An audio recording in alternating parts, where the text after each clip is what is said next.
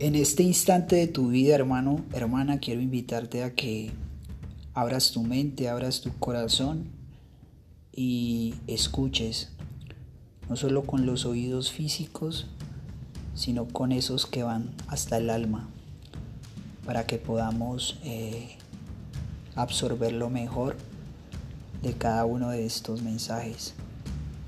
Abre tu mente y disponte.